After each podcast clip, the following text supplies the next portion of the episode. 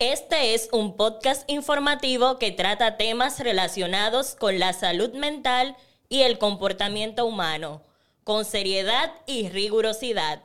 No obstante, la información aquí proporcionada no debe reemplazar el asesoramiento personalizado de un experto. Si necesitas ayuda, te recomendamos buscar la atención de un profesional de confianza.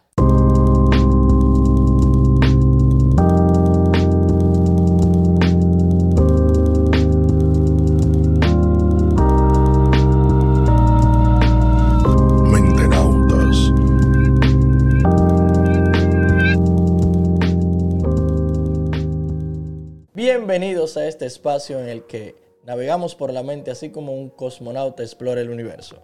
Esto es Mentenautas. Recuerden que pueden escucharnos en Spotify, Apple Podcasts, Google Podcasts y también pueden seguirnos en Instagram como Mentenautas Podcast y en TikTok. Allí pueden interactuar con nosotros y ver esos extractos que sacamos de los episodios y también tener contenido interactivo. A veces nosotros le preguntamos a ustedes qué temas les gustaría escuchar acá.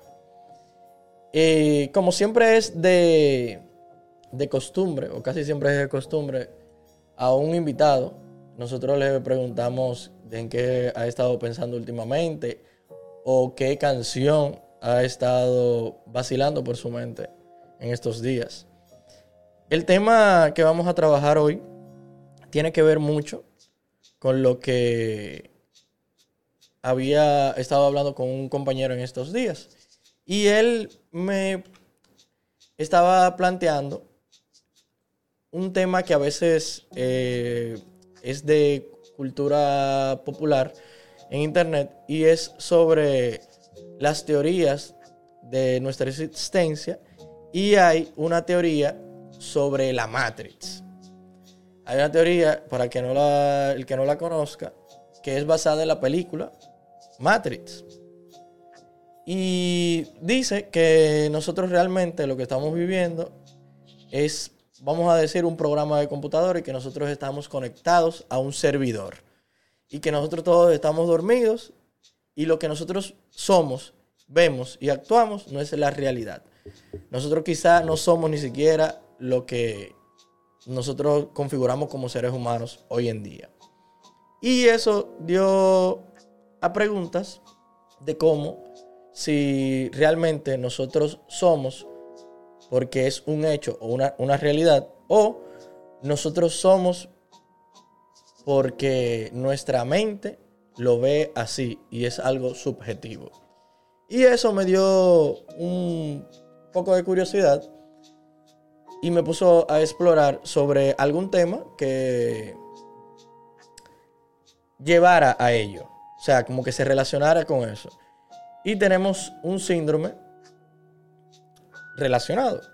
Antes de eso, en la canción que me ha estado vacilando mucho por la mente, no es una canción, es un mixtape de un rapero venezolano llamado Lil Supa, que de hecho, para quien sea fan de él, él viene el 23 de noviembre a Jarro Café. Y es un mixtape con instrumentales de los 90, de rap de los 90, conjunto a otro rapero venezolano que se llama One.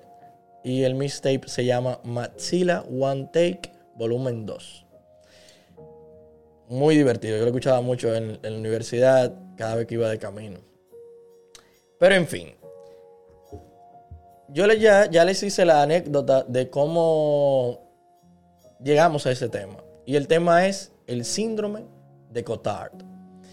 Este síndrome también se conoce como el delirio de negación o, del, delirio nihilista. Es una enfermedad mental relacionada con la hipocondría. ¿Y qué es la hipocondría? La hipocondría es un trastorno psiquiátrico eh, que se caracteriza esencialmente porque la persona cree que está padeciendo una enfermedad que es seria o que es potencialmente letal. Y le da el miedo de padecer o contraer la muerte. Entonces, en el que está afectado por el síndrome de Cotard, cree que está muerto o que va a morir o que no tiene órganos o que no tiene nervios o que se está pudriendo incluso. En algunos pacientes eh, se cree que es incapaz de morir o que está muerto. O sea, puede ser las dos cosas al mismo tiempo. Entonces, ¿en qué se basa o, qué, o cuál es el origen de este síndrome? Este síndrome recibe el nombre, síndrome de Cotard, por Jules Cotard, un neurólogo francés que en 1880, por primera vez, este presenta un caso, un caso clínico, en una conferencia y allí es donde describe por primera vez el síndrome de Cotard. Él describe el caso clínico de una paciente a la que denominó, para no dar su nombre, Mademoiselle X. La paciente tenía 43 años y ella creía que no tenía cerebro, ni nervios, ni tórax, y que se hallaba formada únicamente por su piel y huesos. La misma entendía que ella estaba condenada por sus pecados y que ella no podía padecer la muerte de manera natural y que no necesitaba tampoco nutrirse, que ella podía vivir así por siempre porque ella no podía morir de manera natural. Eh, más adelante, ella exigía que fuera quemada. Y posterior al tiempo, murió de hambre por inanición, porque ella entendía que no debía de comer. Así fue como surgió en 1880 el origen de este síndrome. Los síntomas que están asociados de parte de, de la persona que dice tener o padecer el no morir o morir o que está muerto. Eh, los, ellos dicen que los órganos eh, se le han paralizado, que toda función de, no la estaban cumpliendo, que sus intestinos no funcionan, que su corazón no late, que no tienen nervios ni sangre, o que incluso se están pudriendo. Algunos incluso eh, presentan alucinaciones olfativas que agravan el cuadro, porque ellos dicen, ah, yo me estoy pudriendo, y, e incluso entonces les da el olor de que se está pudriendo, entonces esto empeora esta falsa percepción que tienen ellos de, de sí mismos. Y pueden llegar incluso a decir que tienen gusanos deslizándose sobre su piel. Y pueden incluso llegar a decir que los están viendo. Los síntomas más comunes de este síndrome, a pesar de que es un síndrome y que no tiene mucha estadística a nivel mundial, sí hay, encontré unas estadísticas relacionadas a los síntomas. Y dice que los síntomas más comunes son la negación del propio cuerpo, aparece en un 86% de los casos, la negación propia de existencia, o sea, esa persona viendo que los demás lo perciben y todo, ellos dicen, hey, yo no existo. En un 69% de los casos aparece este síntoma. El delirio de hipocondría, o sea, que está padeciendo una enfermedad o, un, o una dolencia que lo va a llevar a la muerte, aparece en un 58% de los casos. Y los que se creen inmortales son un 55% de estos casos. Hay un caso muy famoso o que fue muy famoso eh, y es relacionado a un asesino en serie. El asesino es llamado Richard Trenton Chase. Este fue de los años 1970, 77, 78. Era un asesino conocido como el vampiro de Sacramento. Eh, fue un asesino de serie, en serie estadounidense, condenado por cargos de asesinato, eh, violación, canibalismo y necrofilia. Para quien no sepa qué es necrofilia, es la atracción sexual, hacia los cadáveres. Esta persona asesinó a seis, se dice seis personas, entre 1977 y 1978 en la ciudad de Sacramento. Eh, ¿Por qué lo menciono con el síndrome de Cotard? Es un asesino en serie que también padeció el síndrome y se quejaba de que lo le estaban robando las arterias pulmonares y que su corazón no funcionaba muy bien, que dejaba de latir. y este comía animales crudos para que así su corazón, según él, pudiera seguir latiendo. Además creía que sus huesos craneales, o sea, su cráneo, su cabeza, se estaba moviendo, se estaban separando. Y esa fue la razón por la que, dicen eh, los estudiosos del caso, por la que él se afeitó la cabeza para ver este fenómeno de que se le estaba separando los huesos de la cabeza. Si hablamos de la etiología, de por qué, se por qué causa, por qué surge, por qué se da este fenómeno del síndrome de Cotard, eh, se han identificado multitud de, causas y de casos en la que esta patología es secundaria a otros trastornos mentales o del estado del ánimo, depresiones, trastorno de ansiedad. Y también eh, ha aparecido en algunos casos en lo que ha habido una lesión cerebral. Eso quiere decir que estructuralmente el cerebro ha afectado una parte que está relacionada a la percepción de la realidad o un trastorno del ánimo o de incluso el amor propio. Y se da también en casos de demencia, en lo que el cerebro se va deteriorando, en esclerosis múltiple, en Parkinson o en la esquizofrenia. En otras ocasiones, un poquito más raro, aparece sin causa. Y aquí podemos tener un caso clínico que yo busqué y lo vamos a racionalizar o a estudiar entre ustedes los que me escuchan o ven, o ven y escuchan, y yo. Este caso es un caso no muy viejo, fue en 2018, en Lima, Perú. En una universidad de Lima, Perú, se planteó este caso, se hizo una investigación y se planteó este caso. Eh, yo lo voy a leer como si yo fuera quien lo estaba viviendo como médico. Y dice así, se trata de un varón de 47 años de edad, con grado de, instrucción técnico superior, o sea, una persona aparentemente estudiada, natural de la ciudad de Trujillo en Lima, Perú, y que actualmente se encuentra, natural de la ciudad de Trujillo, de Perú, y que actualmente, se, actualmente vive en Lima, Perú. Recuerde que eso era en 2018. Pertenece a una familia de cinco, no cuenta con antecedentes psiquiátricos familiares y personales, y sus familiares, sus familiares, familiares lo describieron como una persona sociable, activa y asertiva. El nivel de funcionamiento del paciente previo a la enfermedad fue adecuado, con un buen desempeño familiar y social. O sea, aparentemente este caso eh, podría decirse que no hay una causa de un trastorno mental previo, ni siquiera de herencia, o que haya tenido un trastorno de degeneración eh, cerebral.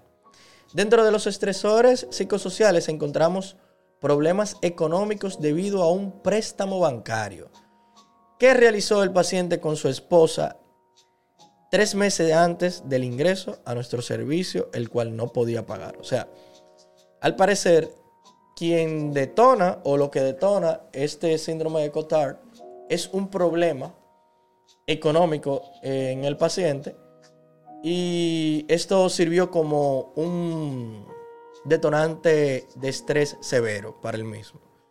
Dos meses antes del ingreso eh, al servicio de psiquiatría del hospital, su esposa comenzó a notarlo ansioso y triste. En algunas oportunidades lloraba y manifestaba que estaba muy preocupado porque no sabía cómo iba a pagar el préstamo. Entonces, es muy evidente el estrés que estaba llevando por su conflicto económico.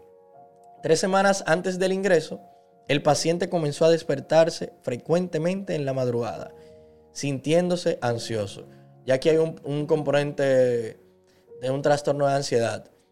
Una noche le dijo a su esposa que él le había sido infiel. Bueno. Además de que era un mentiroso y que debía estar preso por eso. Ya él Ya él se sentía culpable y parece que estaba sintiéndose eh, muy agobiado por todo lo que les rodeaba y lo que estaba viviendo. Refirió además tener una sensación de no de que no podía que no podía describir.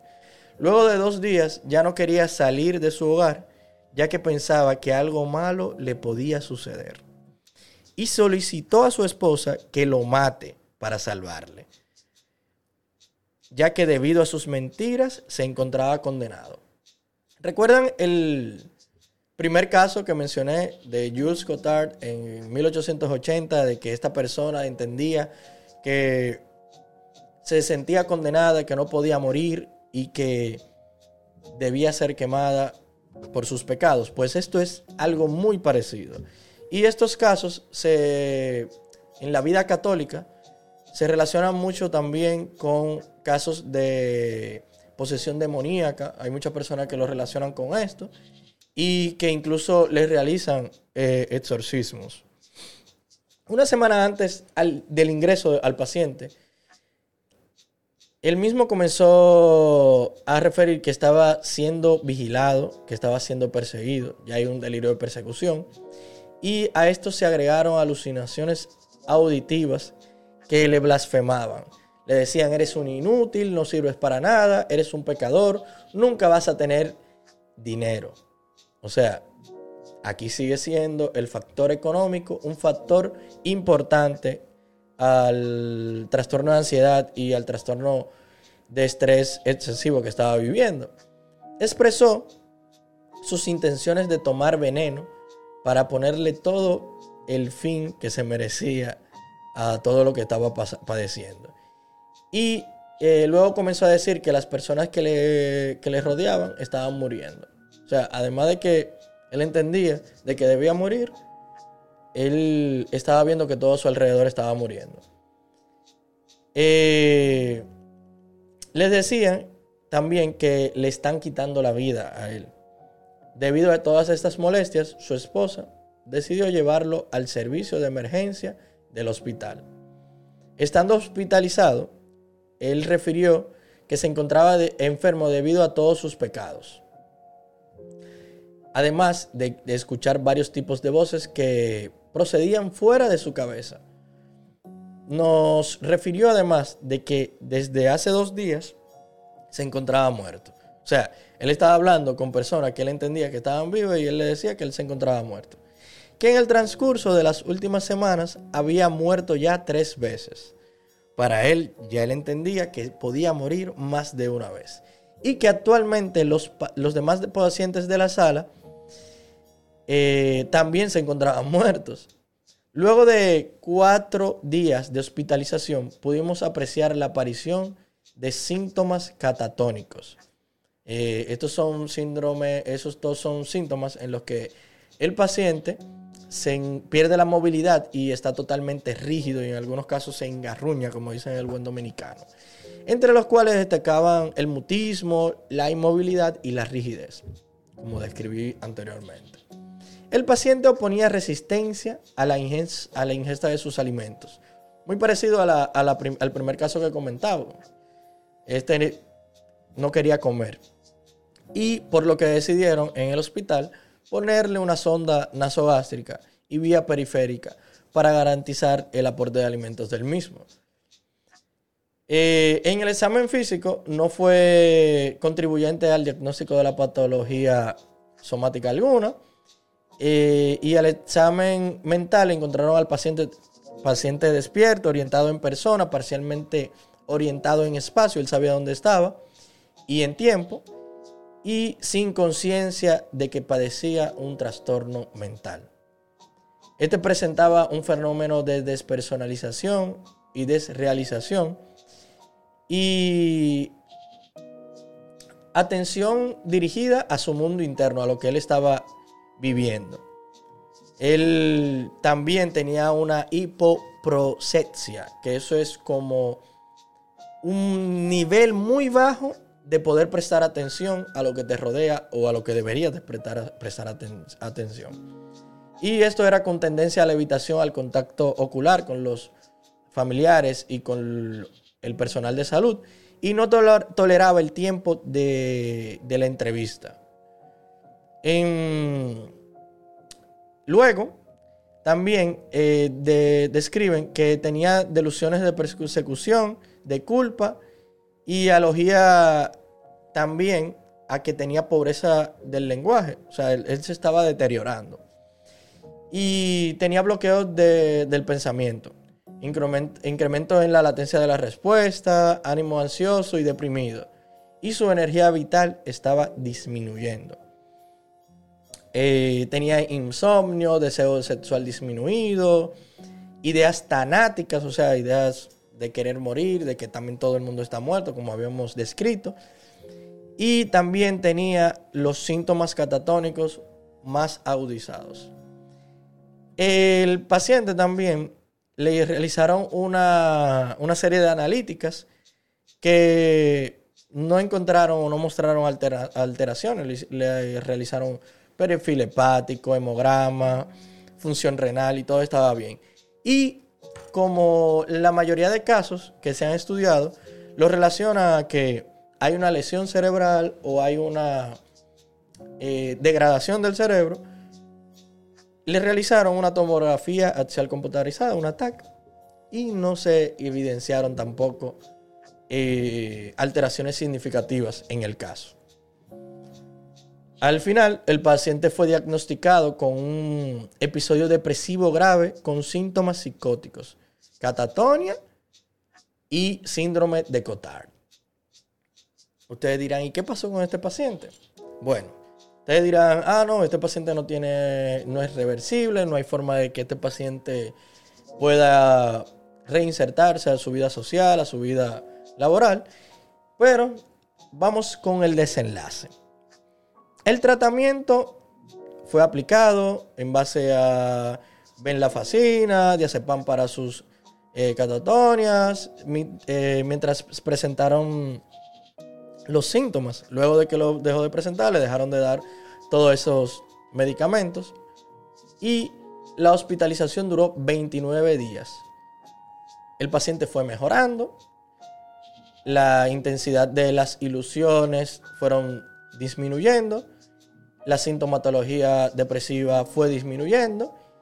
Y luego de seis meses de haber pasado 29 días hospitalizado, el paciente se encontraba siguiendo sus controles en el servicio de consulta externa de psiquiatría del hospital, regresó a su trabajo, no volvió a presentar síntomas motores y aunque por momentos sí podría presentar síntomas, ansiosos por todo lo que había vivido. O sea, estamos hablando de un caso súper severo de síndrome de Cotard, asociado también a catatonia, a un episodio de depresión grave.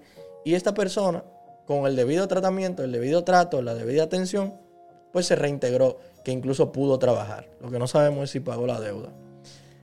En fin, el caso eh, es muy, muy extraño y como le dije, lo relacionan mucho a la depende en qué cultura se vaya a tratar o aparezca, lo relacionan mucho a temas religiosos, a temas de brujería incluso, o temas eh, de exorcismo. Una de las hipótesis que se está llevando últimamente y que es relacionado al síndrome y que da con la causa eh, del mismo más aceptada es una de del australiano Matt Coldheart. Él dice que hay dos factores para tener este tipo de delirio. Y el primero es una anomalía neurobiológica que produce mecanismos neuropsicológicos alterados y que lleva eh, a una experiencia, una experiencia subjetiva alternamente o, alta, o altamente anormal.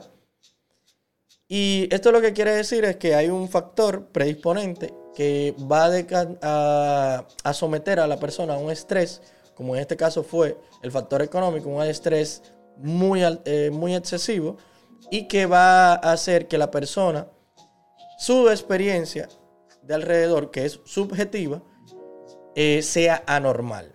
Y el otro factor es que se requiere de una falla de los mecanismos lógicos, que se conoce como el sistema de evaluación de creencias. Porque una persona que pueda tener este tipo de despersonalización, eh, para que pueda llegar a este tipo de conclusiones de que, ah, yo estoy muerto, debe de tener un problema dentro de los mecanismos que llevan a la lógica dentro del cerebro. Y esto puede estar asociado a todos esos fenómenos o trastornos que mencionamos anteriormente relacionados a trastornos de degeneración de la masa encefálica. Entonces, esto nos lleva a una última pregunta. Dije que iba a ser un poquito corto. Y es si estamos vivos porque realmente es un hecho o la vida es una subjetividad de nuestro cerebro. Señores, esto fue Mente Nautas.